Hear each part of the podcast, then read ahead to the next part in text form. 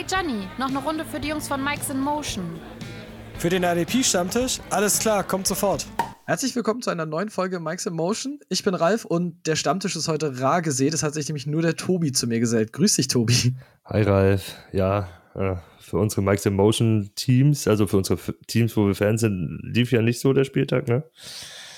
Naja, aber dafür ist IDP technisch viel gewesen. Das ist ja, doch ja, schön. definitiv.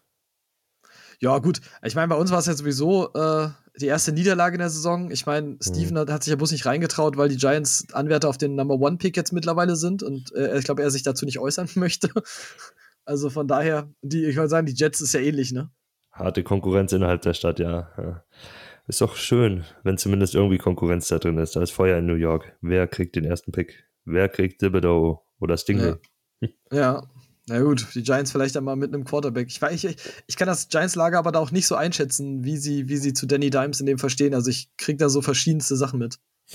Ja, die sind alle zwiegespalten. Ja. Kann ich verstehen. Unabhängig natürlich von unseren Teams war es aber ein verdammt verrückter Spieltag. Also extrem. Also, ne, wir hatten ja das ähm, eins der längsten Plays wieder mit 109 Yards, glaube ich, ist tied jetzt. Das ist eins der zwei längsten Plays, ähm, das von Agnew. Und den Heartbreaking Moment für alle Lions-Fans, die, ich glaube, sich die Saison darauf eingestellt haben, dass die Saison nicht so gut wird. Aber wenn du so verlierst, das war halt wirklich devastating. Ich finde, die Lions sind allgemein eine positive Überraschung, speziell in der Defense. Die halten gut mit, die halten das Spiel relativ knapp am Anfang noch, spielen hart und physisch, das, was auch Dan Campbell machen wollte, das zeigen sie. Ein Team, gegen das du nicht gerne spielen willst, glaube ich. Ja, und dann gehst du in Führung und mit auslaufender Glock kommt so ein 66 Jahre, der, der dann noch unten drauf tippt. Die, die Lions-Fans davor siehst du in der Kamera die Hände hochreißen und das Ding dreht sich nach hinten rein. Das war halt Ah. richtig bitter. Aber es war auch so, ist so, ich habe das gesehen und als ich dann bei dem Kicker dachte, also wenn ich es wem zutraue, das zu schaffen, dann war es halt Justin Tucker. Ne? Das war halt so dieses, ich glaube, wenn da jeder andere Kicker angetreten wäre, hätte ich gesagt, so komm, wink ab den Kram. Aber so bei Justin Tucker war ich so, oh, wenn es jemand reißen kann, dann er. Ja, hat er ja auch schon in Detroit, glaube ich, seinen vorherigen Rekord aufgestellt mit 61 Yards. Jetzt hat er seinen eigenen da getoppt und Genau, hat und den jetzt halt- kompletten NFL getoppt, ja. Richtig, jetzt der NFL-Rekord. Deswegen, Matt Prater hat es auch versucht, hat direkt in die Hände von Agnew gekickt und der hat es direkt mal unten zurückgetragen, dann irgendwie für 109 Yards. Ähm, ist jetzt auch tight für, für Longest äh, Play quasi mit Score. So super Ja. krass. Also, also heftiger erster, also heftiger Spieltag und die Abendspiele, also die Morgenspiele in drüben, ne, die neun, der 19 Uhr Slot in Deutschland war, da war Action geboten bis zum geht nicht mehr. Da ist so viel passiert die ganze Zeit. Ja, absolut. Also, ne, wir hatten es ja schon irgendwie mit, mit Turnovers am Mars und was ich tatsächlich ganz lustig, oder was ich jetzt nicht mal ganz lustig fand, aber ich finde, du siehst so pro Team auch immer eine Entwicklung. Also selbst die Jaguars, die ja, die auch noch so ungeschlagen sind, selbst die Jaguars sahen jetzt gegen die Cardinals besser aus und haben, gut, am Ende haben sie das Ding halt irgendwie mit Interceptions irgendwie weggeworfen. Aber über weite Strecken dachtest du schon, so hätte das eigentlich eine klarere Angelegenheit für die Cardinals sein sollen. Ja, hat man die ganze Zeit so gefühlt und irgendwie hat es nicht geklappt. Ich weiß auch nicht warum. Aber ich, ich die Jaguars verstehe ich ja eh nicht so ganz. Da gab es ja jetzt heute einen Trade, ne? Haben Ja, sie ja. Henderson für einen Drittrunden-Pick und Dan Arnold äh, nach Carolina geschickt. Also, naja. Naja, da kommen wir gleich zu. Wir, wir, sprechen wir gehen mal langsam durch. Wir gehen nochmal zurück zu den Lions. Ähm, heartbreaking, muss man in dem Fall einfach sagen. Aber die Lions haben letzte Woche beschlossen, dass sie jetzt Trade-Angebote für Jamie Collins entgegennehmen. Jetzt ist ein bisschen die, natürlich Mittellinebacker, also die zweite Inside-Linebacker-Position neben Alex Anzalone ist jetzt vakant. Und wir hatten letzte Woche tatsächlich bei uns im Discord schon die Frage, wie das denn jetzt aussieht mit Derek Barnes. Ähm, ist ja wohl, nachdem was ich jetzt gelesen habe, er soll nicht unbedingt jetzt diese, diese 100% der Snaps erstmal sehen. Ich glaube, er wird da rangeführt. Und aktuell ist Alex Anzalone wahrscheinlich der einzige, den du IDP-technisch mitnehmen kannst, weil er dir stable Punkte bringt. Aber bei Barnes, ich weiß halt nicht, ob ich in der Dynasty nicht irgendwie versuchen würde, jetzt günstig an ihn zu kommen. Alleine für das Potenzial oder halt Waiver Wire, wenn es möglich ist. Ja, wie du sagst, sie wollen die Snap-Anzahl steigern, sind jetzt im letzten Spiel auf 48 hochgegangen. Die anderen Snaps hat ähm, Jalen Reeves Mabin bekommen. Der Mhm. scheint wohl in ähm, Pass-Coverage ein bisschen besser zu sein. Und erstmal die klaren Passing-Downs soll der Herr übernehmen. Daher ruhiges Ranführen an Barnes. Aber Barnes kriegt so gesehen die Quality-Snaps schon mal, ne? Gegen den Lauf. Das ist hohe Tackle-Wahrscheinlichkeit oder große Chance für ihn.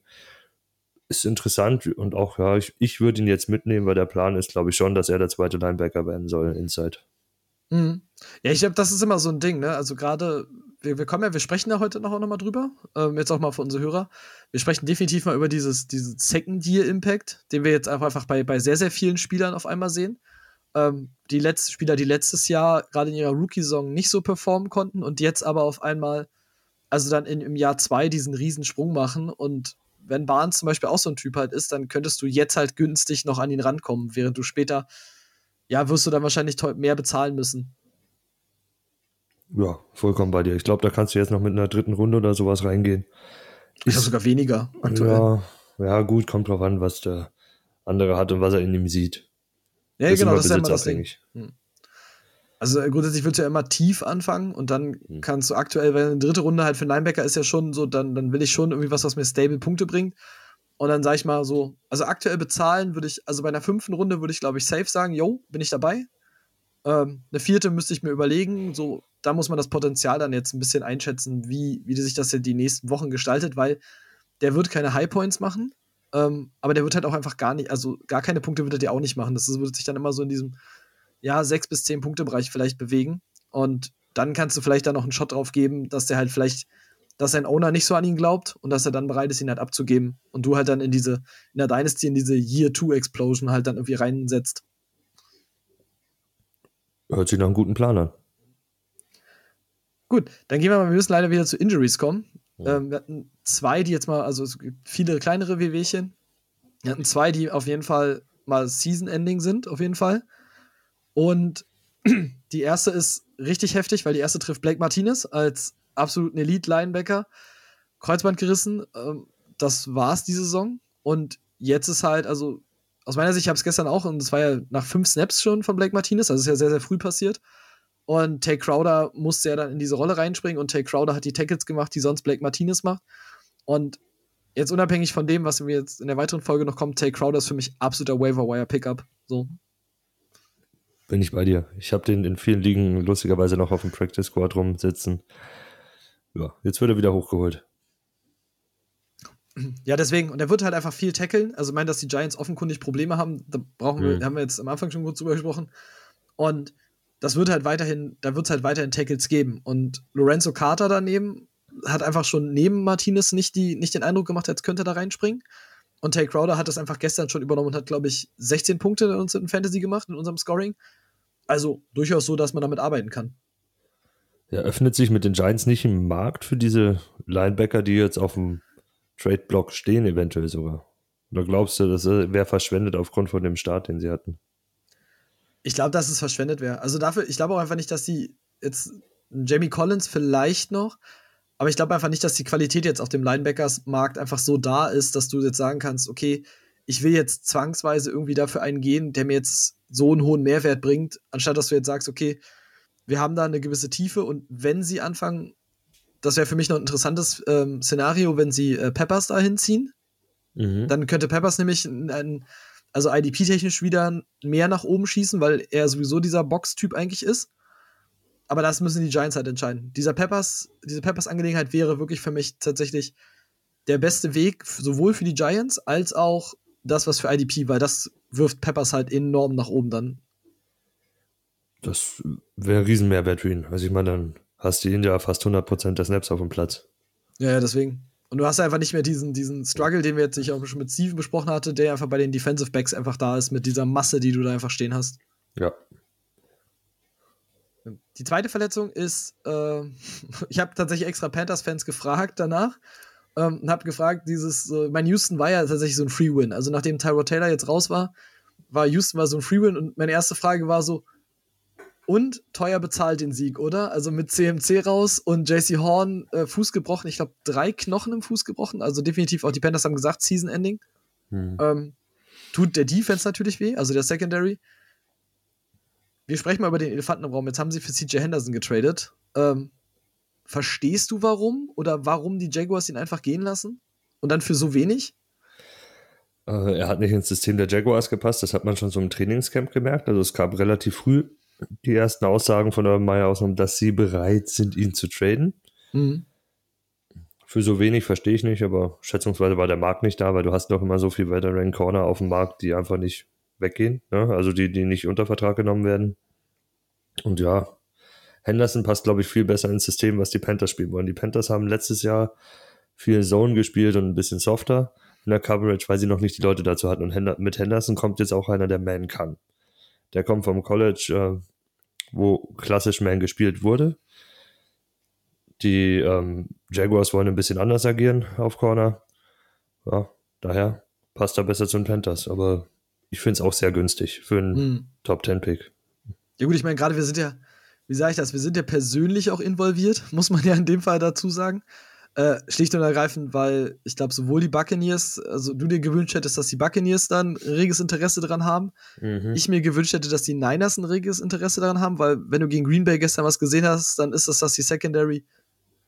Also ich sag mal so, wenn es für die Playoffs reicht, dann huiuiui, dann ist das aber schon das absolute Maximum, habe ich gerade das Gefühl, weil diese Secondary wird keine Elite-Offense halten können. Also, und das ist halt, keine Ahnung, dann hätte ich gerne den Henderson irgendwie genommen, sozusagen, okay, du hast nochmal Verstärkung auf Cornerback jetzt mit der Verrett-Verletzung und bei euch ja auch, also Bunting raus, Dean raus, so, ihr habt ja reihenweise die Leute verloren jetzt. Vollkommen bei dir. Also ich hätte auch gesagt, gib OJ Howard und einen Drittrunden-Pick von uns dafür. Ich glaube, hätten sie auch genommen, aber irgendwie ist der Plan ein anderer. Ich verstehe nicht, was er ist. Es wird immer Sherman außenrum gemunkelt wer weiß, was ist. Ich glaube, die müssen jetzt erstmal evaluieren in Tampa, wie es mit Jamal Dean ausschaut. Wann kommt er zurück? Schauen wir, für Bunting ist ja so in zwei, drei Wochen wieder da wohl. Ja, wenn Dean längerfristig ausfällt, kommt einer. Wenn nicht, dann wird probiert, es bis dahin irgendwie zu überbrücken, aber es sah grausig aus. Also du kannst so keinen verteidigen. Cooper ja, Cup, glaube ich, zehn Catches, fast 200 Yards wieder und alles. Und, und die Sean Jackson überläuft uns zweimal. Also es sah, sah mhm. schlimm aus. Ja, es ist halt, äh, ja, gut, Cooper Cup ist halt sowieso mein, mein Number One Receiver, glaube ich, dieses Jahr. Also ich glaube, der wird mhm. die meisten Yards aller Receiver dieses Jahr reißen in dieser Offense, wenn er sich nicht verletzt oder wenn Stafford sich nicht verletzt. Aber, und deswegen finde ich es halt so schade, aber für die Panthers ist es natürlich, ich sag mal, die Best-Case-Lösung. Das muss man in dem Fall einfach sagen. Ich meine, du kriegst halt mit Henderson, der war letztes Jahr Pick Nummer 9, so, und du kriegst halt einfach einen Top-10-Pick für quasi nichts. Muss man in dem Fall einfach sagen. Ja, das Verrückteste ist ja, äh, auch wenn du auf die Zukunft schaust, da hast du mit JC Horn und CJ Henderson plötzlich zwei äh, Top 10 äh, Erstrunden-Picks auf Corner, mhm. die, die perfekt ins System passen. Ja, super. wenn das funktioniert am Ende, haben die alles richtig gemacht. Ja, definitiv. Da muss man da den Hut vorziehen. Kann man nicht anders sagen. Jetzt ist das halt natürlich, Henderson, sein IDP-Wert auf Corner wird jetzt auf jeden Fall mal wieder steigen. Also ich meine, wenn er, vorher hat er ja gar keinen gehabt. Ähm, ja, ich glaube jetzt, das wird immer noch nicht so die. Bei Cornerbacks ist es ja sowieso schwer zu predikten. Ich glaube, der IDP-Value wird steigen, aber jetzt nicht so, dass ich jetzt sage, so, der wird, dich, der wird jetzt so ein, der ist ein Cornerback, den du unbedingt haben willst. Ne? Also so diese, diese Marlon Humphreys und sowas, die wirklich den Unterschied machen. Nee, dafür ist er zu weit weg. Das hat er noch nicht gezeigt, dass er es kann. Muss er sich entwickeln. Mhm. Gut. Dann sind wir da aber Gott sei Dank schon durch. Ähm, ich habe ja immer noch toi toi toi, dass bei TJ Watt nichts Schlimmeres war. Von daher hat jetzt diese Woche nicht gespielt, aber jetzt kommt eine Woche wieder. Und jetzt hatten wir letzte Woche, du warst ja letzte Woche nicht da und wir haben letzte Woche natürlich über dein Darling gesprochen, mhm. über Logan Wilson. Jetzt hast du ein bisschen, also bist du ein bisschen von äh, Fortuna geküsst, quasi, dass seine Leistung so krass war, jetzt auch am, diese Woche wieder. Ähm, wirklich 14 Tackles, ich glaube zwei Interceptions oder eine, ich weiß nicht, auf jeden Fall zwei, zwei sogar.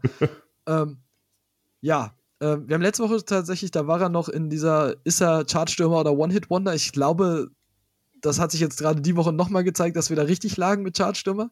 Du bist natürlich Feuer und Flamme, ne, für, für Logan Wilson. Ja, ja, mein Bibi. nee, äh, jetzt mal, brechen wir es mal runter auf die Zahlen. Die zwei Interceptions, insgesamt hat er jetzt drei Interceptions in drei Spielen ist nicht reproduzierbar. Das ist ein Schmarrn, damit darfst du nicht rechnen, dass das so weitergeht. Aber er spielt über 80 Prozent der Snaps der, jede Woche. Er ist Linebacker 1 bei ihnen. Er spielt in der Mitte. Er macht im Durchschnitt pro Spiel jetzt 10 Tackles. Das ist solide, das willst du haben. Das ist jetzt nicht Linebacker 1 ganz oben, aber das, das ist eine solide 2 oder guter dritter Linebacker. Das, den stelle ich auf, den nehme ich mit aktuell. Ja, ja, jetzt ist ein bisschen, glaube ich, jetzt bist du so, glaube ich, Fantasy-wise so ein bisschen in der, in der Zwickmühle, weil tatsächlich hättest du letzte Woche bei Logan Wilson schon zuschlagen müssen. Ähm, ich glaube, wenn du ihn halt noch bekommst, dann würde ich da, also gerade in Dynasties sowieso und auch in der Redraft, für Logan Wilson würde ich aktuell sogar sehr, sehr viel Fab äh, investieren. Also, weil das, ich glaube, das wird halt so bleiben. Der hat unfassbar gut, also auch seine Interceptions sind ja nicht irgendwie random, sondern der hat einen unfassbar guten Read auf den Quarterback. Also, das war jetzt ähm, die Woche davor schon so, wo er, wo er wirklich Fields was, wo er Fields komplett liest, aber wirklich von vorne bis hinten und jetzt gegen Big Ben halt auch nochmal das Gleiche. Und ich glaube, die Bengals Defense ist halt immer, wenn sie dann nicht auf einen Elite Quarterback trifft, sondern auf einen Quarterback, der so eher mittelmäßig unterwegs ist, dann wirst du halt immer so Big Plays tatsächlich auch ein Stück weit erwarten können, zumindest diese Saison auf jeden Fall. Ja, und der Spielplan ist auch relativ freundlich zu ihnen. Also sie hatten bis jetzt am meisten Probleme mit Minnesota, auch wenn es in Overtime ging, aber allgemein die Defense, die hat halt Minnesota nicht vom Platz halten können. Das ist eine gute Offense, also eine gute Passing-Offense gewesen. Wo es jetzt gehabert hat, nach Chicago, Pittsburgh, haben sie wirklich stark ausgeschaut. Den Lauf können sie dem Gegner wegnehmen und ja, also wirklich der Spielplan für, für Cincinnati-Spieler ist toll, weil die haben jetzt Jacksonville. Dann haben sie Green Bay, okay, ist eine Woche, kann man vielleicht ein bisschen vergessen dann, aber dann Detroit, Baltimore und die Jets. Das, das ist halt richtig dankbar, ne? Also, ja. das ist sowohl für Big Plays als auch dann irgendwie Baltimore für, für Tackles so, das ist halt ganz, ganz dankbar, muss man wirklich sagen, ja. In dem Fall. Also, wir können es ja nicht anders sagen. Wir haben es letztes Mal schon gesagt. Ich glaube, Logan Wilson absolutes Weather-Wire-Target, wenn es ihn mhm. überhaupt noch gibt. Ähm, und gerade in Dynasty ist so, also, wie gesagt, Logan Wilson war jetzt auch mal für unsere Hörer, die das noch nicht so lange verfolgen oder vielleicht auch Logan Wilson nicht kennen. Wir hatten ja letztes Jahr schon über ihn gesprochen und haben ja wirklich ganz klar gesagt, dass ich letztes Jahr auch ein bisschen traurig war, dass er nicht so geklickt hat, weil sein Set für mich das so nah an der NFL war, dass ich gesagt habe, der ist ein Tackle-Monster, der hat gute Reads, der hat eine gute Athletik. Ich war letztes Jahr ein bisschen erschrocken, dass das nicht so schnell in die NFL geklickt hat, wie ich erwartet hatte. Also er war ja letztes Jahr schon einer meiner Sleeper. Ja, das Problem war einfach, das hat der Flo ja immer so gern beschrieben, wie Cincinnati einfach die Linebacker genutzt hat. Die haben die, die ihn und Akeem Davis Gator, also die zwei Rookies in Passing Downs rausgehauen und die Veterans gegen den Lauf und wirklich immer diese klaren Paarungen gehabt, was am Ende ausrechenbar war und zu nichts geführt hat. Und in der Offseason haben sie es ein bisschen evaluiert und wohl das Beste rausgezogen und setzen die jetzt endlich richtig ein. War auch ein Jermaine Brad liefert gute Zahlen ab und Davis Gator ist für IDP jetzt noch nicht wirklich viel wert, aber schaut auf dem Platz gut aus. Also sie nutzen die Spieler besser. Hm.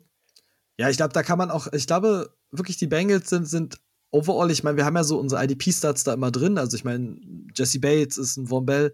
So gerade die Defensive Backs sind ja, sind ja schon länger auch wirklich in sämtlichen IDP-Rostern, zumindest in unseren Ligen. Es freut mich natürlich, wenn jetzt die Linebacker dazukommen. Und ich glaube auch, dass die Bengals so gut spielen, dass ich gerne geneigt bin, mir diese Entwicklung anzugucken und dass wahrscheinlich Logan Wilson nicht der letzte Spieler der Bengals ist, wo wir wahrscheinlich noch reden, dass er noch IDP-Gold werden könnte. Äh, Hubbard ist aktuell ja. auch extrem konstant, die ersten drei Spiele. Also macht auch 10 plus Punkte in jedem Spiel. Ja, großes Talent, aber wir hatten ja die Fragezeichen davor, wie funktioniert der Pass Rush mit der komplett umgebauten Front vorne und alles und mit Trey Hendrickson, der selber nicht so überzeugt. Der hat zwar so ein gutes Spiel gehabt, aber es sind halt bei ihm diese Momente, ne? Da macht der Spieler mit 0 oder 1, 2 Punkten und dann explodiert er in einem. Mhm. Aber Hubbard, das, stark. Es muss halt immer dankbar für ihn sein, ne? Deswegen, mhm. Aber ich glaube, deswegen sage ich, die, die Bengals sind auf jeden Fall ein Team, was man IDP-technisch im Auge behalten sollte. Ähm, ich glaube, da sind wir uns einig und da werden wir, glaube ich, noch eine ganze Menge sehen und da werden wir auch noch, auch gerade über Hubbard werden wir, glaube ich, noch mal sprechen. Ähm, gerade wenn seine Leistung so weitergeht. Ich meine, der ist ja nun wirklich auch gesetzt als, als DI in vielen Ligen. Ähm, aber die Entwicklung bei Hubbard war halt diese, dass die vorher sehr, sehr negativ war, muss ich sagen, weil der ganze Cast um ihn nicht stimmt. Und jetzt ist halt wirklich, ja, jetzt ist gut. Also es sieht bei den Bengals aktuell alles sehr, sehr rund aus, muss man sagen.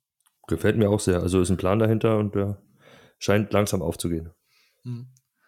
Ja, und es tut mir leid, dass ich jetzt ein bisschen wehtun muss, aber jetzt, jetzt sprechen wir nochmal. Also, ich habe ja gestern, ich habe es mehrfach gesagt und ich habe es, mach sonst gucke ich viel Red Zone, außer es sind halt Niners. Aber Rams gegen Buccaneers habe ich mir gestern wirklich komplett angeguckt, weil das, das war halt ein Clash. So, und ich war zumindest auch gestern der Überzeugung, dass du da offensiv gesehen wahrscheinlich die beiden besten Teams der NFC gesehen hast gestern. Also, was die Rams mit Stafford aktuell auflegen, ist brachial. Mit Brady und die, mein, Mike Evans war zwar zu Recht gefrustet, aber es war halt dieses so, du willst gewinnen und dann siehst du unten die Statline eingeblendet, irgendwie so 80 Yards. Und du denkst dir so, eigentlich hast du geliefert, so, und du bist trotzdem sau gefrustet, so, weil dieses Spiel so gegen euch lief. Ja, gut, das ist eine Gameplay-Sache, das äh, könnte ich lange ausführen jetzt. Das lassen wir lieber. Aber die, ähm, worauf auf die Defense einzugehen, die Rams Defense ist gut. Ich halte sie jetzt nicht für Elite. Ich halte den Pass Rush für sehr, sehr gut und was dahinter, was sie auf Linebacker machen und wie sie die Jungs einsetzen, ist stark. Äh, was sie mit Jalen Ramsey machen, gefällt mir. Das ist wirklich was Besonderes. Der ist jetzt auch in IDP plötzlich was wert, weil er spielt, also er hat 110 von 222 ähm, Snaps im Slot gespielt. Mhm. Oder in der Box. Das ist Hammer. wurde sogar jetzt in Pass Rush eingebunden gegen Tampa, also das ist das ein, den nehme ich mit. Der setzt die Tackles, also der hat die Chance, die Tackles zu setzen, wird eingebunden. Sowas wie Mike Hilton halt in Pittsburgh letztes Jahr vielleicht mhm. könnte da rauskommen. Das, das finde ich toll. Ja, sonst die anderen Cornerbacks outside sind eigentlich nicht so stark. Hat Tampa jetzt zu wenig angegriffen für mich gestern, aber sonst Linebacker dahinter werden schön eingebunden, weil das funktioniert mit Ramsey im Slot, weil der ist abdeckt, plus die zwei bis drei Safeties, die sie dann teilweise aufstellen. Also da kann Kenny Young kann auch rushen, das hat er oft gemacht, auch gestern. Ja. Ja. Also Kenny Young ist, ist for real. Ja, das ist so ein, ich habe da lange nicht dran geglaubt. Also, weil wir hatten ja vor der Saison gesprochen und diese Rams Mittellinebacker-Position war ja so oh, sehr vakant. Also, da haben sie letztes Jahr ja erst war Micah Kaiser, dann haben sie Troy Reader probiert. Ähm, ich weiß gar nicht, die haben alle mal dann neben Kenny Young gespielt und dieses Jahr ist es aber, dass sie ganz, ganz viel dann so eine, so eine, ja, so eine Switches machen, also dass sie auch nur mit Kenny Young dann als Linebacker spielen. Ähm, um halt vorne auch den Druck zu haben oder der Rest lässt sich nach hinten droppen. Und Kenny Young kann halt super freispielen. Und der war jetzt, glaube ich, letzte Woche war sogar auf unserer Waiver. Und mhm. ich glaube, du hast diese Woche gegen die Buccaneers nochmal gesehen, wie viel Dimension du da bekommst. Also sowohl was Big Plays angeht, was Tackles angeht.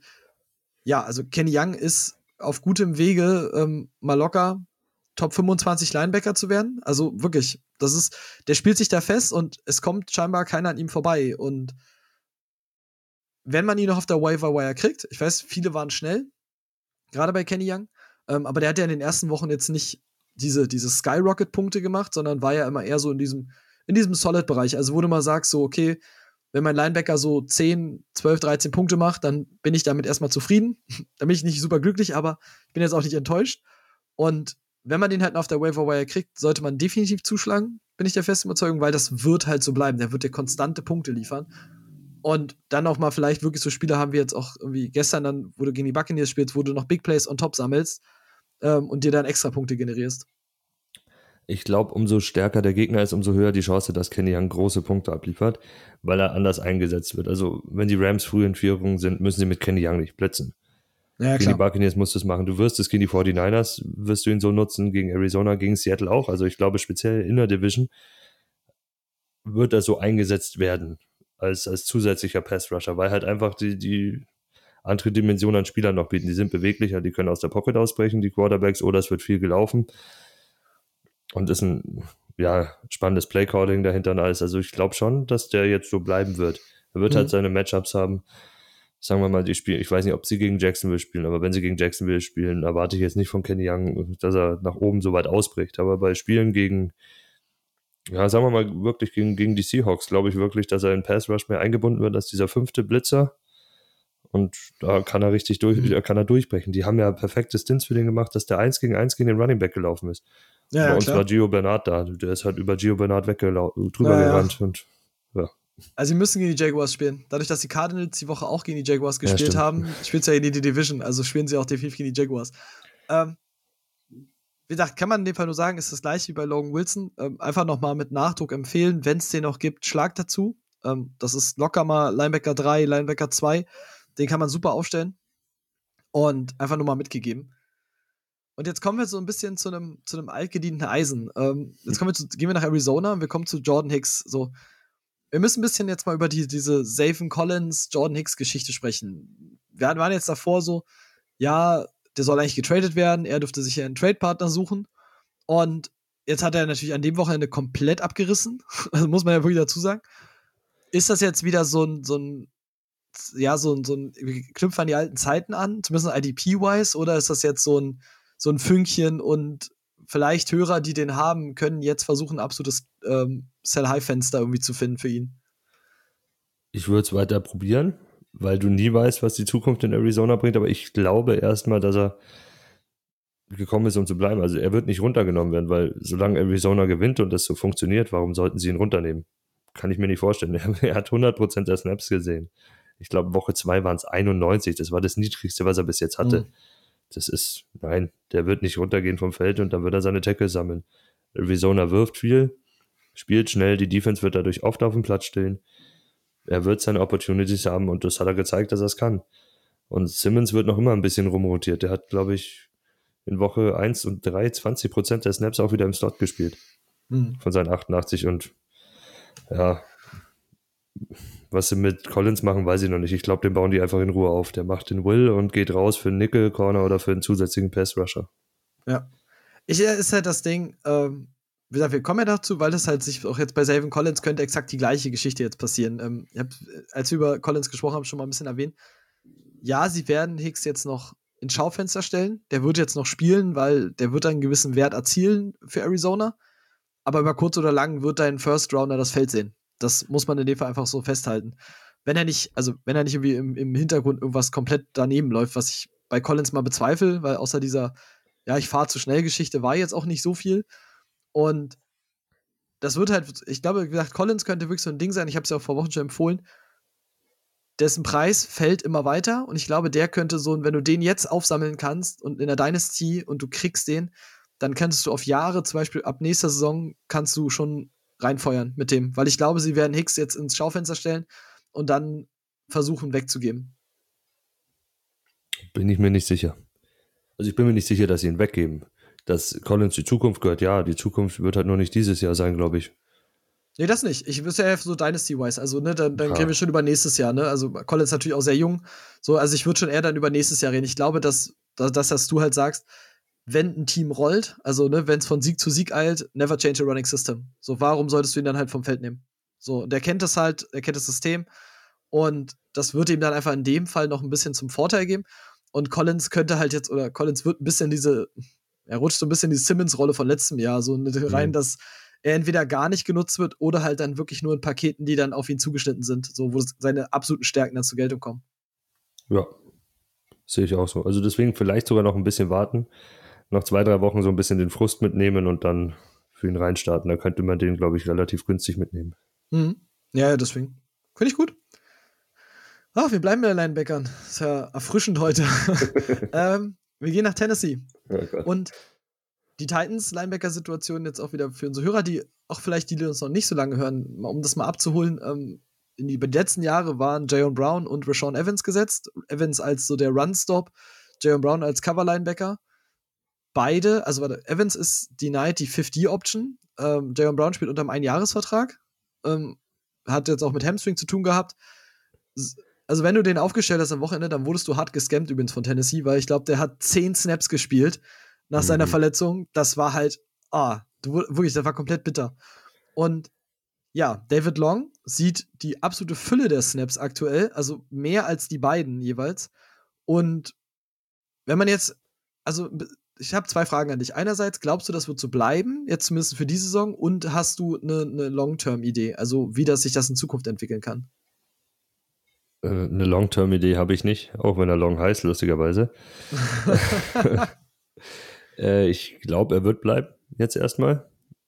Er, scha er schaut gut aus. Er hat nach PFF mit Abstand die besten Noten, selbst im, im in Coverage mit 50,6 äh, geht er Richtung Jalen Brown, als Brown das erste Spiel noch gespielt hat. Äh, Evans schaut grauenvoll schlecht aus, egal ob im Tackling, äh, im, im Coverage, das konnte er eh nicht. Also Evans ist weg die Rolle könnte Long langfristig überlegen, äh, übernehmen und was mit Brown passiert, muss man sehen. Der bleibt schätzungsweise so, für, also er bleibt aktuell verletzungsanfällig. Ja, das war das große Problem immer bei ihm. Und dahinter ist Monty Rice. Und äh, ich glaube, der, der hat bis jetzt noch gar nicht oft das, das Feld gesehen. Jetzt haben sie aktuell noch so einen vierten. Ah, den Namen habe ich noch nie gehört. Ich weiß nicht, ob du den mal gehört hast. Wer da der vierte Linebacker ist, der jetzt aktuell ein paar Snaps noch mitgesehen hat. Ja, und ich habe, gebe jetzt in dem Fall zu, ich habe mich nicht so weit vorbereitet, dass ich den Namen aussprechen kann, weil der Name, glaube ich, so, so ein bisschen absurd, ja. also so, so von, ich dachte mir so, so, bevor ich da jetzt irgendwie, da ich gerne dazu neige, immer mal so in Fettnäpfchen zu treten, habe ich dann gesagt, so, okay, du bist vorbereitet, du weißt, es gibt ihn, aber du hast den Namen nicht gelernt. Ähm, Werde ich bis zur nächsten Folge auf jeden Fall tun. Ja, ich, ich, ich auch nicht, aber der hat, glaube ich, irgendwie um die 30 Prozent der Snaps gesehen. Mhm. Hat dann auch mehr Coverage-Snaps gesehen noch, ja das was Langfristiges ist oder nur halt als Ersatz, bis Brown wieder richtig fit ist, wird man sehen. Mhm. Es ist halt, ich bin da bei dir. Also ich glaube jetzt aktuell, also gerade dieses, bei Jayon Brown ist halt einfach ja wirklich dieses, dass er eigentlich theoretisch der beste Linebacker von diesem Core ist. Seine Verletzungshistorie das Ganze allerdings so ein bisschen schwierig macht. War jetzt halt in dem Fall erstmal nur Hamstring, aber ja, da hast du theoretisch auch länger was von. Das hatten wir letzte Woche schon. Und aber Evans ist für mich dann. Also mhm. zumindest in Tennessee auf jeden Fall dann. Ähm, das ist jetzt, also der hatte eine richtig geile IDP-Saison, für ihn richtig geil, sagen wir jetzt mal. Und seitdem ist das eine absolute Talfahrt, die du da bekommst. Und David Long hat jetzt noch bis nächstes Jahr, also 2022 auch noch Contract. Und der wird auf jeden Fall da noch bleiben. Also sie werden diese Position halt ja irgendwie besetzen müssen. Ähm, Monty Rice ist bei weitem noch nicht so weit. Und dann definitiv, also David Long ist halt aktuell, und solange er jetzt viel spielt, kann er dir, wird er dir Linebacker drei Punkte liefern. Ja, er sieht die Snaps, dadurch sind die Opportunities da, nehme ich auch mit aktuell. Mhm. Gut, haben wir das. Dann sprechen wir jetzt über das Sorgenkind. Und wir haben kurz vor der Folge schon, als wir sprechen ja immer vorher ein bisschen über, ähm, über den Spieltag so, weil wir uns ja an dem Tag halt nicht unterhalten haben. Und wir haben uns beide unterhalten, wir haben beide die Red Zone gesehen mit, mit Steelers gegen, gegen äh, die Bengals. Und jetzt Meinung, auch unsere Hörer dürfen das gerne mal als Feedback irgendwie auf Twitter oder so da lassen. Wenn du bei Vierter und Zehn im letzten Play deines Drives bist, ist ein Pass nach außen auf deinen Running Back das richtige Play, Tobi? Nein, außer er heißt äh, Alvin Kamara und Christian McCaffrey. Da kann ich es ausnahmsweise verstehen. Aber nein, nicht auf Najee Harris und nicht so, wie das Blocking bis jetzt da war für ihn. Also, ne, das, ja, keine Ahnung. Er, er kann es wohl auch nicht mehr. Er hat nicht mehr den Arm. Äh, keine Ahnung, was da sonst noch fehlt bei Big Ben. Äh, schaut einfach nur schlimm aus. Also die Bälle, die er wirft und wie er sie wirft, das ist nix. Das ist vorbei. Ja, es ist so ein bisschen wie das, das Ende nicht mitbekommen. Also dieses so, mhm. ey, ich, ich will noch unbedingt, also unbedingt nochmal irgendwie Super Bowl holen und eigentlich sagt dein Körper, hör bitte eigentlich schon vor zwei Songs auf und so ein Ding ist das jetzt bei Big Ben. Jetzt führt uns das natürlich IDP-wise zu der Geschichte, eine Sache, die eigentlich gegen, gegen die Bills schon sichtbar war, äh, also enorm sichtbar wurde. Die Defense muss dieses Team tragen, wenn die Steelers gewinnen wollen. Das war jetzt ohne TJ Watt und zu unserem Leidwesen dann auch ohne Alex Highsmith, der dann nämlich auch out war, war der Pass Rush ja also unterste Kanone. Mhm. Das hat jetzt ein bisschen dazu geführt, dass äh, Terrell Edmonds sich als Safety mal auszeichnen konnte und massig Tackles sammeln konnte. Inwiefern ist das jetzt so ein Ding? Also denkst du, die, die vielen Snaps der Defense werden es IDP-wise bringen jetzt dann? Gerade, also mein DJ Watt ist ja sowieso das Maß aller Dinge, aber auch für die anderen Steelers-Spieler? Ich glaube nicht, dass sich bei den Safeties viel ändert, weil also du hast ja Woche 1 das Bildspiel ange angesprochen. Mhm. Wenn alle fit sind, ist Edmonds in, in, dann spielen die Two Deep. Fitzpatrick steht Deep und Edmonds auch, der hat 55 Snaps Deep gesehen gegen, äh, gegen Buffalo und Minka, glaube ich, 48. Also von irgendwie 70 Snaps oder 77 Snaps. Das heißt, sind alle da vorne fit, funktioniert der Pass Rush, steht, steht er mit hinten und da ja, sind das inkonstante Punkte, die du von ihm kriegst.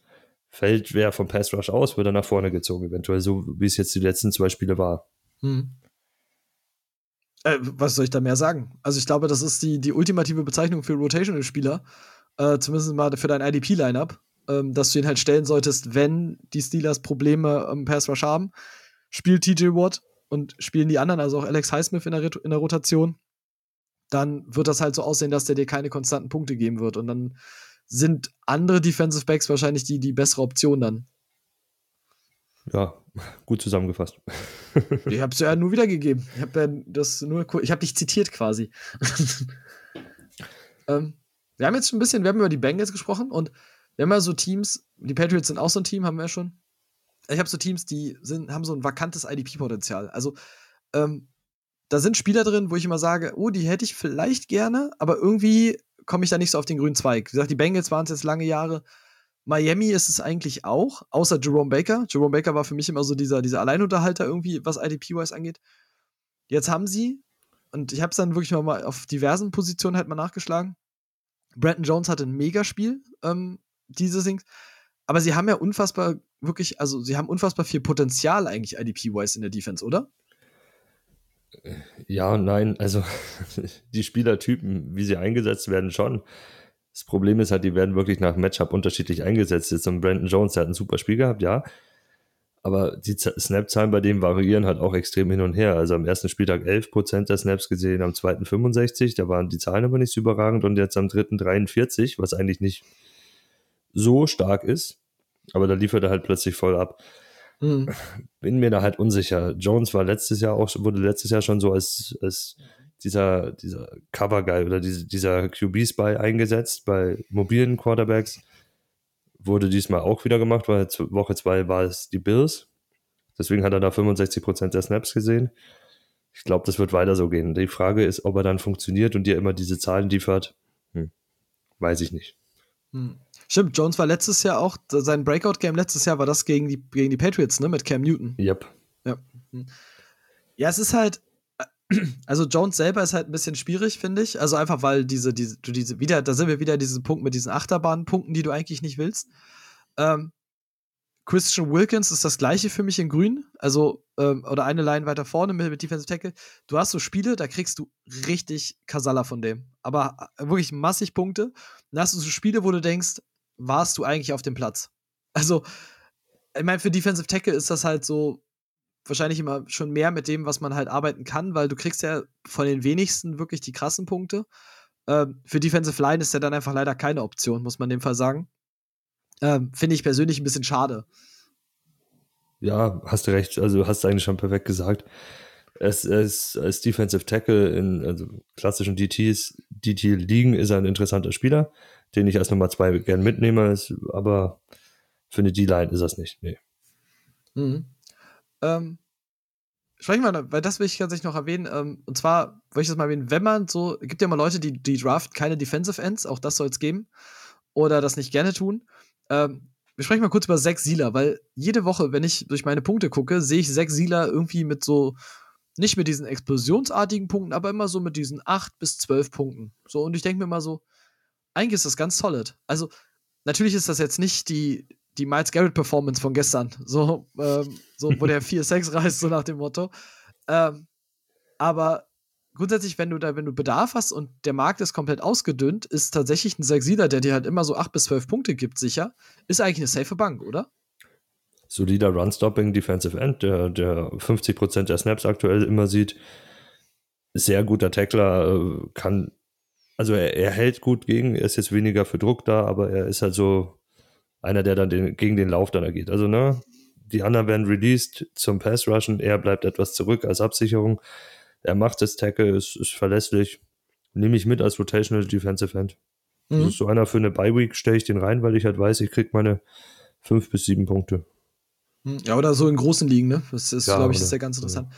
Äh, ich, ich, wollte es halt einfach mal erwähnen, weil mit der Name wirklich, also ich meine, ich kenne Sexila ja schon, aber das ist jetzt keiner, wo du jetzt ich sag mal so straight on jedes Mal auf der Kette hast, so, oh, der würde jetzt Punkte liefern. Also, das ist keiner, der jetzt für mich irgendwie hart in diesen IDP-Fokus rutscht, aber der läuft so, so under the radar, liefert dir immer so konstante Punkte so nebenher. Und halt nur über Tackles. Das ist, was du gesagt hast. Ne? Er hat keine Sex gemacht, alles über Tackles. so. Ja, das, es gibt meistens so in diesen 3-4er-Defenses gibt so ein gibt so einen Defensive End, der, der klassisch gegen den Lauf ein bisschen mehr arbeitet und dann halt äh, runtergeht für, wenn die auf eine Viererfront umstellen oder auf Viermann Pass Rush da vorne drin. Ähm, William Golston bei den bei den Buccaneers ist so ein Beispiel. Ach, da hast du äh, wie heißt er bei bei Drummond, nee, Drummond Jones nicht. Wie heißt er bei Denver? Ist es Shelby, nee, Shelby Harris bleibt. Ich glaube, Drummond Jones ist es so, ja. der dann rausgeht. Das genau. sind so diese klassischen Beispiele. Das sind diese Tackler, die dir dann mal eine Solid Baseline mitbringen, aber halt die Big Plays fehlen. Mhm. Ja, Gut, dann lass uns mal das Thema jetzt noch aufmachen. Ich meine, wir hatten eigentlich die Folge bietet sich halt dafür an, weil wir werden jetzt mit Logan Wilson den, den Fall halt schon, jetzt haben wir auch tatsächlich bei Safen Collins schon eigentlich drüber gesprochen, was passieren könnte. Wir erleben ja, und wir erleben das ja in IDP eigentlich Jahr für Jahr, dass ähm, diese Second-Year-Spieler, die dann irgendwie völlig vom Radar irgendwie auf einmal sind, äh, so, so den, den Next Step machen. Also dieses Jahr halt auch Logan Wilson sieht unfassbar gut aus. Isaiah Simmons sieht unfassbar gut aus. Jordan Brooks spielt neben Bobby Wagner, glaube ich, das, was man spielen kann. Ähm, so macht straight on seine, seine guten Punkte. Ähm, so ein bisschen immer für unsere Hörer, was kann man daraus mitnehmen? Also sowohl für, für Drafts, die kommen, ähm, als auch so, wir können mal jetzt auf dieses Jahr zum Beispiel eingehen, ob, kann man gute Low-Buys machen? Das ist die Frage. Also bei den drei genannten eher nicht. nee, aber ich meine jetzt mal so, guck mal, wir, jetzt, wir sind jetzt ein Jahr weiter ähm, mhm. und wir haben jetzt dieses Jahr haben wir Jamin Davis. Spielt nicht viel. Ähm, wir haben ähm, Safen Collins, haben wir vorhin drüber gesprochen, ist auch hinten dran aktuell. Ähm, wir haben, oh Gott, wie heißt er? Na, äh, Owusu Koramora ist mal gut, mal nicht so. Also irgendwie weißt du halt auch nicht so, so genau, was du jetzt aktuell da kriegst. Ähm, du hast halt viel, also Micah Parsons exakt das gleiche. Der hat noch das Problem, dass er jetzt aktuell Defensive End spielen muss. Ähm, dass seine Punkte wahrscheinlich dann auch nicht kommen werden. Das sind ja alles Spieler, die jetzt, die jetzt in Jahr 1 zum Beispiel, also Parsons mal ein bisschen ausgenommen, weil das ist systemwise geschuldet, aber auch ein Jamin Davis, wo wir uns sehr, sehr viel mehr versprechen, für die Zukunft auf jeden Fall, auch für Safen Collins, die jetzt aber dieses Jahr wahrscheinlich noch nicht die größte Rolle spielen in dieser Liga. Und jetzt nächstes Jahr, du wirst jetzt, bist jetzt dran, sag ich mal, du hast einen Dynasty Draft und grundsätzlich sind ja Leute in, in, in Dynasty Drafts immer hyped auf junge Spieler, die schon richtig gut sind und Rookies. Das sind immer mhm. so die, die Erfahrungen, die ich gemacht habe. So, entweder du hast einen Rookie, weil, oh Gott, der ist mega jung, oder junge Elite-Spieler. So, ähm, und meistens ist mein Eindruck, zumindest jetzt mal für, die, für diese Draft-Geschichte, dass dann diese Second-Year-Spieler, gilt in der Offense übrigens exakt das Gleiche, die fallen einfach runter. Also, weil die nicht geliefert haben. Und dann hat die keiner mehr auf dem Radar, obwohl die eigentlich diesen Second-Year-Leap machen könnten. Ähm, und der ja so häufig auch passiert. Ja, äh, guter Ansatz, habe ich jetzt gerade gar nicht so drüber nachgedacht, ja. Muss ich gestehen. Nee, äh, ja, sollte man im Auge behalten. Jamin Davis ist so eine Geschichte. Die Snap-Zahlen steigen bei dem. Ich glaube, wenn man den wollen würde, sollte man da jetzt schon langsam einsteigen, weil der wird für Bostic übernehmen, weil Bostic schaut nicht mehr so gut aus. Ja, ähm, JOK ist ein sehr gutes Beispiel. Ich glaube, Cleveland wird die ganze Zeit rotieren. Der wird dieses Jahr nicht so groß seine Zahlen kriegen und seine Snap-Zahlen kriegen. Den sollte man unbedingt weiter beobachten von den Jungs. Und ja, Parsons hast du schon gesagt. Parsons ist halt die Eins, den, ich glaube, an den kommt man nicht ran. Mhm. Aber, ja, also, wird, wird ein paar so geben. Auch Tennessee mit Monty Rice, äh, Saints mit P.T. Werner, das sind Sachen, die man beobachten kann, wie es zum Ende hin dann ausschaut. Die, die werden eh gerne vergessen, weil die ein bisschen später sind und jetzt auch nicht im Fokus stehen in ihren Teams. Mhm. Aber das ist halt, also das sind halt so, so zwei Geschichten, finde ich da ganz interessant. Also natürlich für Draft, also ne, auch für unsere Hörer, solltet ihr nächstes Jahr mal neue Ligen draften, also neue Dynasty Leagues draften, habt Second-Tier-Spieler immer auf dem Board, weil ich glaube, wir haben uns schon mal drüber unterhalten. Das entsteht meistens immer nämlich in Drafts, dieses Ding. Ähm, alle vergessen die und dann kommt irgendeiner, gräbt einen aus und jeder denkt so: Oh, warte mal, stimmt, da sind ja noch Spieler. Und auf einmal kommt dieser, dieser, dieser, dieser ganze Rucksack von Spielern, kommt dann auf einmal in, in diesen Draft rein. Also, das ist auch bei, bei Offense genauso. Also, Jalen Rager zum Beispiel in Dynasties ist kein Thema gewesen dieses Jahr. So. Ja, stimmt. Auch, auch Rux ist extrem runtergefallen. Ne? Also, und jetzt schauen beide um einiges besser schon mal aus. Ja. Deswegen. Und jetzt auch für unsere Hörer als Tipp, ähm, einfach wirklich auf, gerade wenn ihr uns hört, wir werden die Situation sowieso beobachten rund um die Rookies. Wir werden, ähm, wenn die Saison auch weiter vor, fortgeschritten ist, definitiv auch mal so eine Rookie-Watch machen, um uns zu gucken, wie haben sie sich geschlagen, wie ist der, der Ausblick. Ähm, weil ich glaube, tatsächlich da kann man richtig gute Low-Buys machen. Also da wirst du richtig gute Schnäppchen noch schießen können. Ähm, wie gesagt, Savin Collins ist für mich das, was wir ja schon sagten, ne? Also wenn der, wenn da immer weiter Panik ausbricht, äh, würde ich da sofort, da hätte ich sofort meine Aktien drin. Ja, unbedingt. Also der, der ist ein physisches Talent. Das ist wie Simmons, ein bisschen roher von dem, was er mitgebracht hat aus dem College, aber Arizona hat jetzt gezeigt, dass sie wissen, was sie machen mit Simmons. Warum sollten sie das nicht mit dem auch machen können? Ja.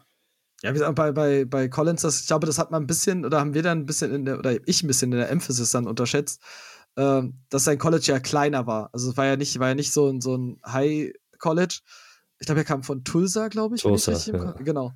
Und das ist ja halt ein bisschen kleiner so. Und dann ist ja diese, dieser, dieser Sprung in die NFL ist dann nochmal ein ganz anderer, als jetzt zum Beispiel bei einem Parsons. So der, der dann von Penn State kommt. Ja, ja macht schon einen klaren Unterschied. Aber das Physische kannst du nicht wegnehmen. Ja, deswegen. Und das ist halt da, das ist das, worauf du dich halt auch einfach dann verlassen musst. Und wie gesagt, also wenn ihr uns weiterhört, wir werden es auf jeden Fall auch im Auge behalten. Das heißt, ihr seid dann immer top informiert. Ähm, auch weil ich es für meine eigenen Ligen halt machen muss. Also insofern, ähm, ja. Und dann haben wir das zumindest mal so ein bisschen besprochen und ich glaube, da kann man sehr, sehr viel mitnehmen. Also gerade auch für, für zukünftige Drafts ist das wirklich so ein Ding. Das ist halt super interessant, wenn man sich damit mal beschäftigt. Und ich bin ja dann mal gerne so ein Typ, dass ich mir Drives in, in Drafts gerne angucke und quasi, dass ich mir überlege, wie Leute ticken oder was mir dann auffällt. Und das ist mir halt häufig aufgefallen. Ja, ja ist wirklich so. Also darauf achten, die, die gehen ganz, ganz oft weit unter. Ich glaube, John Brooks dieses Jahr auch habe ich in einem in einem Draft relativ spät mitgenommen. Dafür, dass er eigentlich ein Linebacker 2 Potenzial hat. Hm. Ja, und halt ein First Rounder war. Ne? Also, das ist halt, ja. das muss man in dem Fall halt mal sagen. Gut.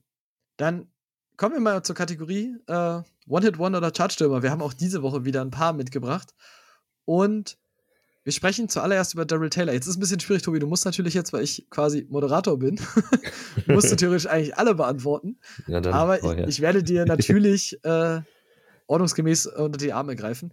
Wir sprechen zuerst über Daryl Taylor. Ähm, gilt übrigens exakt das Gleiche. War auch letztes Jahr gepickt in der zweiten Runde, genau. hatte damit Verletzung zu kämpfen, hat es nicht eingeschlagen, fiel reinweise runter und ist in unserem Scoring sogar auf Sleeper aktuell Defensive End 5 mit seinen Punkten. Also ist richtig gut dabei und hat jetzt im ersten Spieltag richtig geliefert, hat jetzt am letzten Spieltag richtig geliefert. Ähm, jeweils einen Sack gemacht, dann noch Forced Fumble gemacht, ähm, fünf Tackles. Ja, Tobi, One-Hit-Wonder oder Charge-Stürmer?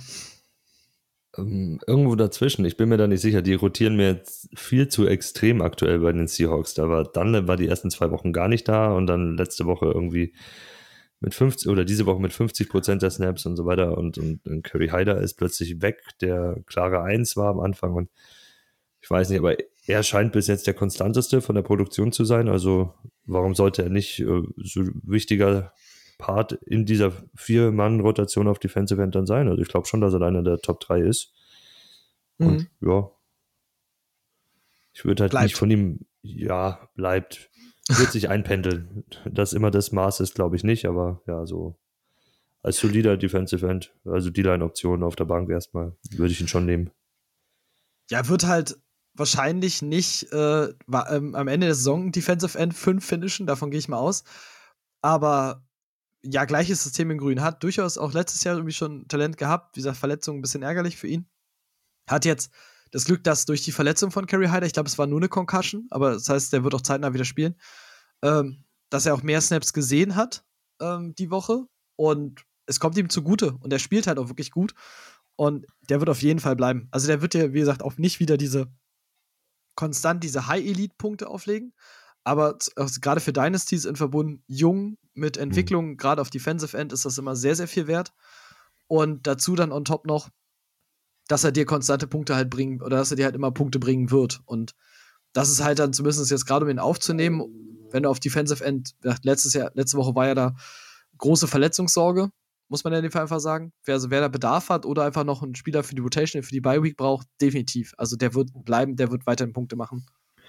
Was auch interessant ist, er kommt ja so als Outside-Linebacker eigentlich eher daher oder hat es früher gespielt und kann sich sogar zwischendurch mein Coverage droppen lassen. Also er kann dann sogar als dritter Linebacker von hinten noch Pass rushen und also als zusätzlicher Pass Rusher eingesetzt werden und sich dann auch mal vereinzelt droppen lassen, so ein bisschen, um anderen Blick der Defense zu geben.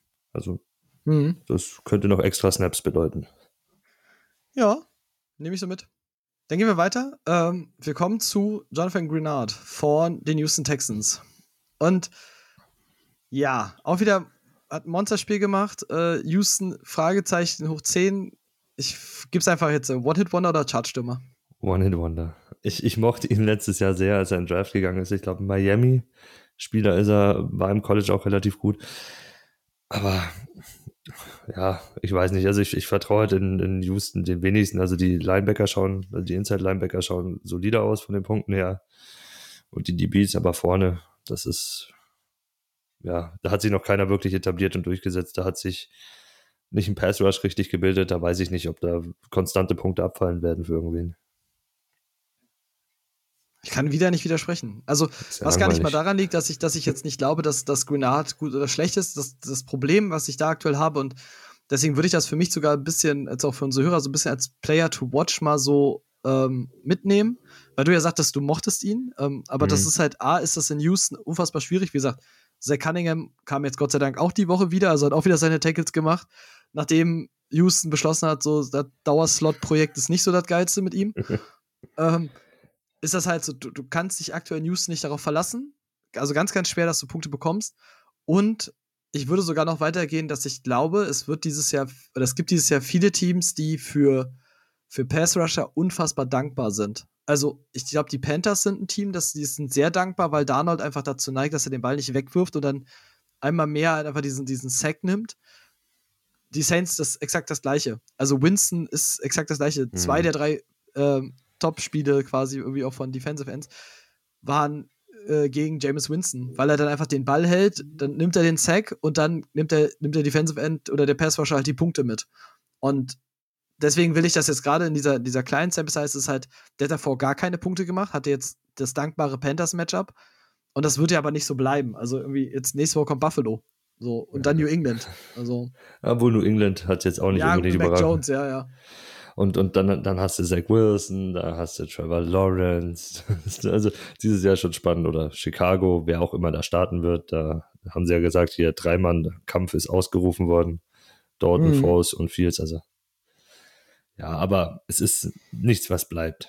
Definitiv. Der war halt, der hatte Glück auf gut Deutsch, dass er zu dem Zeitpunkt den richtigen, ja, ein richtiger Playzug, äh, Spielzug für ihn gelaufen ist. Mhm. Hätte auch wer anders sein können. Ja, nehmen wir so mit. Ähm, kommen wir zum dritten. Oh Gott, der Na wieder. Ich habe mich halbwegs vorbereitet. Äh, Aloy Gilman, quasi seitens seines Zeichens Defensive Back bei den Chargers, die mal dicke Cojones gezeigt haben, gegen die Chiefs und Vierter und Acht einfach mal eis eiskalt ausgespielt haben. Hat ja monstermäßig aufgelegt, ist dann nochmal speziell aufgefallen, weil er diese, diese Deception gefangen hat, wo Mahomes den Ball vielleicht sehr auf Verdacht irgendwo hingeworfen hat und er da einfach über das komplette Feld gehüpft ist und dann sich das Ding geschnappt hat. Ja, gleiches Ding, Tobi. Ähm, Dauerlösung oder also wirklich Chartstürmer neben ähm, Devin James und Adderley oder One-Hit-Wonder?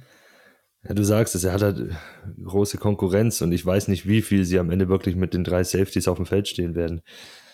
Er, er ist Nummer drei ich glaube es nicht. Das war, das war One-Hit-Wonder. Naja, das ist nichts, was bleibt.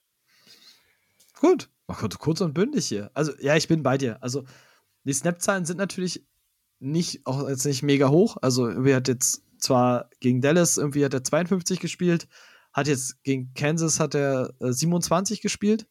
Das heißt, die sind jetzt auch nicht mega hoch. Und wenn man sich jetzt halt mal nimmt, dass er zwei Tackles, vier Tackles und sechs Tackles gemacht hast, dann ist jetzt, also das ist jetzt einfach nicht die, diese Baseline, die du zwangsweise jetzt auch willst. Also gerade bei Defensive Backs und letztendlich kommt der Großteil dieser Punkte kommt halt über diese Interception. Und das hatten wir schon, das ist halt nicht reproduzierbar. Also gerade das halt, was er da gemacht hat, halt nicht. Ja, also toller Gameplan von den Chargers Offense wie Defense, hat toll ausgeschaut, super Spiel. Aber Gilman ist jetzt keiner, der, der bleibt. Das glaube ich auch nicht. Asante Samuel Jr. ist der, der bleibt. Der Junge Wow. Ja, top. Also ja, mega auf Cornerback. Mhm. ja, und jetzt wird's, jetzt wird's schwer. Jetzt hast du, hast du mir vorher schon ein bisschen predicted. Bei Andrew Wingard von den Jaguars bist du unentschlossen. Du hättest, glaube ich, gerne, dass er, dass er was längere Fristiges ist, oder? Ja, ich mag ihn und die Snap-Zahlen sprechen halt für ihn. 71, 74 und 100. Das, das sind tolle Snap-Zahlen, aber er spielt halt 90% äh, auf Free Safety. Das Gute ist, Jacksonville wird oft in der Defense stehen. Das heißt, es gibt viele Opportunities und du wirst auch, ja, die Defensive Backs, also die Cornerbacks viel angreifen und Wingard wird dadurch Chancen haben zu tackeln. Aber er ist halt noch immer Free Safety. Das ist mhm. das Problem. Er ist nicht an der Box, er ist gegen den Lauf, arbeitet er nicht viel. Für tiefe Ligen nehme ich ihn mit als Rotationsspieler, weil ich halt weiß, dass er sehr viel spielt und Opportunities kriegt. Aber, aber so für eine normale Zwölferliga mit drei DBs oder sowas, da ist er es mir nicht wert. Hm. Ich habe für mich bei Wingard mitgenommen, Wingard ist ein Typ, den ich gerne aufstellen würde, wenn das Matchup passt. Also wenn die, die Offense, gegen die er spielt, eine, eine Pass-Heavy-Offense ist. Das war jetzt auch bei den Cardinals, war das jetzt der Fall. Ähm, davor die Woche bei äh, Denver war das auch schon der Fall. Da hat er auch wirklich schon gut geliefert und Denver macht auch sehr, sehr viel einfach dann übers Passing-Game wenn Teams kommen wie, ich sag jetzt mal Miami, jetzt irgendwie, Miami kommt, glaube ich, in zwei Wochen. Also da hast du das Tennessee und Tennessee ist aber halt, ja, die werfen, wenn sie müssen. Und, aber wenn halt so eine, so eine Spiele sind, wo das viel ins Passing-Game geht, dann helfe ich ihn gerne, weil ich glaube, dann kriegst du so eine, so eine solid Punkte-Baseline. Bei allem anderen eher rotational. So, das ist so das, was ich bei Wingard habe. Ja, es, es liegt halt auch an der Division, ne? Du hast vier, Spiel, vier Spiele gegen Indy und Tennessee insgesamt. Das ist äh, Run First. Speziell Ja, gegen ja. Jacksonville. Da kannst du mit ihm nicht viel holen. Definitiv. Also da gerade gegen, gegen, auch gegen die Colts will ich immer eher die, die dann Carson Wentz bestrafen an der Line. So, ich habe hab gemerkt, das ist, glaube ich, wesentlich effizienter in IDP dieses Jahr. Ja. Definitiv. Dann schließen wir die Runde mal mit dem, mit dem letzten. Das ist Al-Quadin Mohammed von den. Jetzt sind wir wieder bei den Colts. Und hätte, hätte ich eine super Überleitung machen können. ähm, ja, Tobi. One-Hit-Wonder oder Charge-Stürmer? wieder sowas dazwischen. Ich, ich mag den Jungen, äh, sieht die Snaps wieder, 70, 61 und 78 Prozent. Das ist konstant, das nimmst du gern mit. Äh, arbeitet gut gegen den Lauf und ist auch wieder gleiche Argumentation wie bei Wingard, nur für Mohammed ist es ja positiv. Wenn der Gegner viel läuft, hat er auch mehr viele Opportunities, was zu machen. Und ja, deswegen nehme ich den gerne mit. Aber es ist halt die Line 3, ja, in tieferen Ligen oder sonst so ein Rotational Guy, den haue ich mir rein, wieder wie, wie so ein Sechs-Sealer vorher. So Mhm. für, für, für eine Bye-Week nehme ich den mit, weil ich halt mir von ihm erhoffen kann, dass er mir eine solide Baseline mitbringt, mit der ich arbeiten kann. Hm. Ich mag tatsächlich da noch dazu, also für eine Dynasty nicht unbedingt, aber für eine Redraft ist der Schedule der Colts dieses Jahr ist sehr, sehr dankbar. Das muss man wirklich mal sagen. Also auch gerade für, für Pass-Rusher. Du kriegst jetzt Miami, die äh, mit Jacoby Brissett laufen. Du kriegst Houston, wo du nicht weißt, ob äh, dann, na, ob Tyro Taylor dann schon wieder fit ist. Ähm, dann kriegst du noch die Jets, du kriegst die Jaguars, du, du kriegst nochmal Houston, du kriegst die ganzen Rookie-Quarterbacks.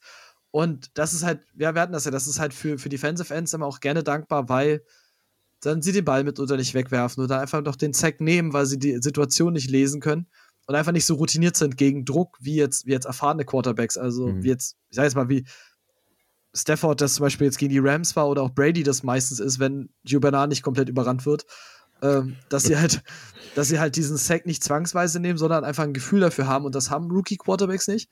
Und dann kriegst du halt auch von, von jetzt nicht Elite ähm, Ends oder Pass-Rushern, kriegst du dann eher mal Punkte, als du das jetzt normalerweise bekommen würdest. Und dann ist der Schedule sehr, sehr dankbar diese Saison. Ja, das stimmt. Ja. Ja, gut. Dann sind wir tatsächlich auch, wir haben wieder eine Stunde gemacht, das vergeht, die Zeit vergeht immer wie im Flug. Und warte kurz, ich trinke augenscheinlich viel zu wenig. Ihr solltet alle mehr trinken. Ja, Flüssigkeit ist wichtig. Ja. Äh, ich bedanke mich natürlich bei dir mal wieder, dass du äh, dabei warst und ein, dass wir so toll über IDP und quasi die, den Spieltag sprechen konnten. Und ja, vielleicht sind wir nächste Woche wieder mehr am Stammtisch. Wir werden es sehen. so, ähm, lasst euch überraschen. Ähm, vielen Dank fürs Zuhören. Ähm, ja, und dann überlasse ich dir die letzten Worte. Oh Gott, letzte Worte hasse ich. Nee, äh, Oh Gott, oh Gott, völlig. Oh, was sage ich jetzt? Komplett verlegen. äh, ja, schöne Woche war's. Bin gespannt, äh, was am Donnerstag kommt. Welches Spiel ist Donnerstag? Ich weiß gar nicht, wer spielt am Donnerstag? Jaguars gegen, sind Jaguars Texans? Nee, Jag Jaguars sind, glaube ich, aber dabei. Ja, die Jaguars sind auf jeden Fall. Ich habe gesehen, dass Lawrence sein erstes äh, Ja, ja? Primetime-Spiel macht. in sein erstes Primetime-Spiel geht. Ja, Ist das, ja. Wird eine interessante Woche 4. Ganz spannend ist, ist Thursday Night, äh, nee, ist Monday Night. Die Buccaneers besuchen die Patriots. also, Ach, das ist das, ist das Ja. Legendenspiel dann, ne? Wo, Ja, wo genau. Brady dann alle geschlagen haben könnte. Hm? ja, also ich, ich würde ich würde erst zu Spielbeginn einschalten. Vorher wird es sehr schnulzig, glaube ich. Das wird viel, viel Promo und Schnulz und kitschig und keine Ahnung was. Werde ich mir auch nicht eintun davor. Hm. Ja. Ich habe natürlich kurzerhand geguckt in der Dings. Die spielen äh, gegen die Bengals. Sie spielen, Ah, also Lawrence spielt gegen Joe Burrow. Ja, genau, daher- das ist die, die zwei First Overalls der letzten Jahre gegeneinander. Wird Ah, schöne interessant wegen Bengals, also freue ich mich drauf. Das Mhm. Am Definitiv. nächsten Tag direkt, zack, 40 Minuten reinziehen, die die, die Bengals-Defense, was sie gemacht haben. Und ob Ja. Logan Wilson nochmal eine Interception fängt oder zwei. Oh Gott, dann, dann sehe ich das schon kommen. So, dann müssen wir hier so das, das Fanboy-Plakat langsam da auspacken. da gibt es einen Schrein hinten bei mir irgendwo, einen Logan Wilson-Schrein. Ja, dann wird. In dem Sinne, ähm, ja, vielen Dank fürs Einschalten. Bis zur nächsten Woche und dann bis dann. Ciao, ciao. Ciao.